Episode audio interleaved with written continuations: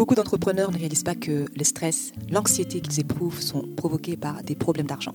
De la finance vous sert au creux de l'oreille tout ce que vous devez savoir pour avoir l'esprit tranquille quand vous pensez à vos finances.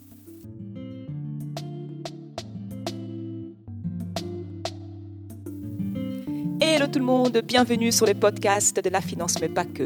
Nous aidons celles et ceux qui ont l'esprit d'entreprendre à se libérer du stress provoqué par l'argent et à bâtir de la richesse. Je suis Solange Baboy, consultante financière spécialisée en gestion d'argent.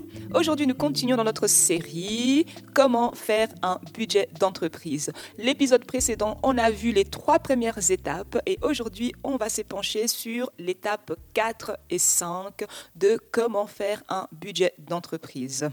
On commence par l'étape 4. L'étape 4, c'est liste toutes tes dépenses professionnelles.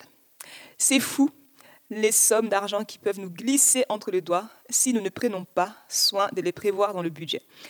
Pense à toutes les dépenses possibles et imaginables liées à ton activité, jusqu'au moindre détail comme les agrafes. En tout cas, ici, je vais te donner une liste pour t'aider un peu à te lancer. Tu as, d'une part, l'achat des marchandises, des stocks. Il y a l'équipement, le matériel, donc un ordinateur, euh, une machine. Tu as les logiciels, tu as les loyers et les charges locatives, tu as le téléphone, l'Internet, tu as les coûts marketing et des publicités.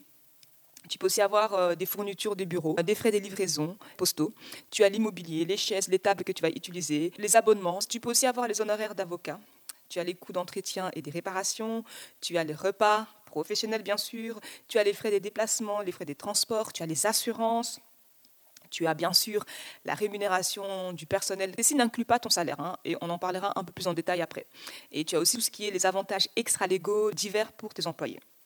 Voilà pour donc l'étape 4. L'étape 5, c'est quoi? C'est déclasser tes dépenses par catégorie, c'est-à-dire de les catégoriser. Une fois que tu as fait la longue liste de tes dépenses, ça peut vraiment t'aider de les regrouper en catégories. Définir des catégories dans ton budget va t'aider à ne pas te sentir complètement noyé dans tous ces chiffres. une option est de regrouper tes dépenses dans les trois catégories suivantes. Première catégorie, c'est ce qu'on appelle la catégorie donc les coûts fixes. Donc les coûts fixes, ce sont donc euh, les choses que tu sais à l'avance que tu dois payer chaque mois, telles que le loyer, les assurances ou les abonnements. Et puis tu as la catégorie les dépenses variables. En fait, certaines dépenses varient de mois en mois, telles que les frais de livraison ou euh, les charges locatives.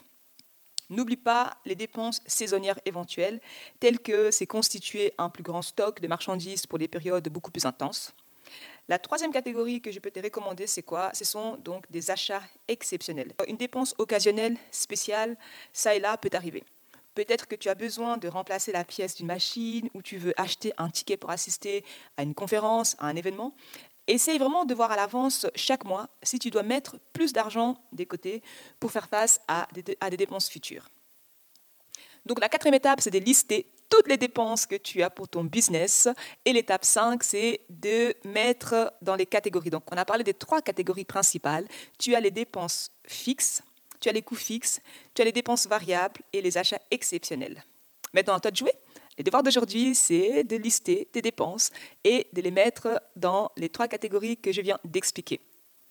J'espère que cet épisode vous a plu. N'hésitez pas à écouter les autres épisodes du podcast de la finance, mais pas que, et à vous abonner pour continuer d'apprendre la vérité sur l'argent et les principes des bonnes gestions financières.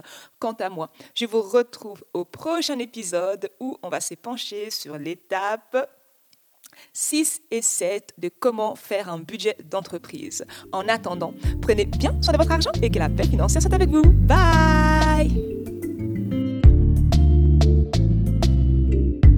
Pour que l'argent ne soit plus une source de stress, apprendre à gérer grâce à de la finance.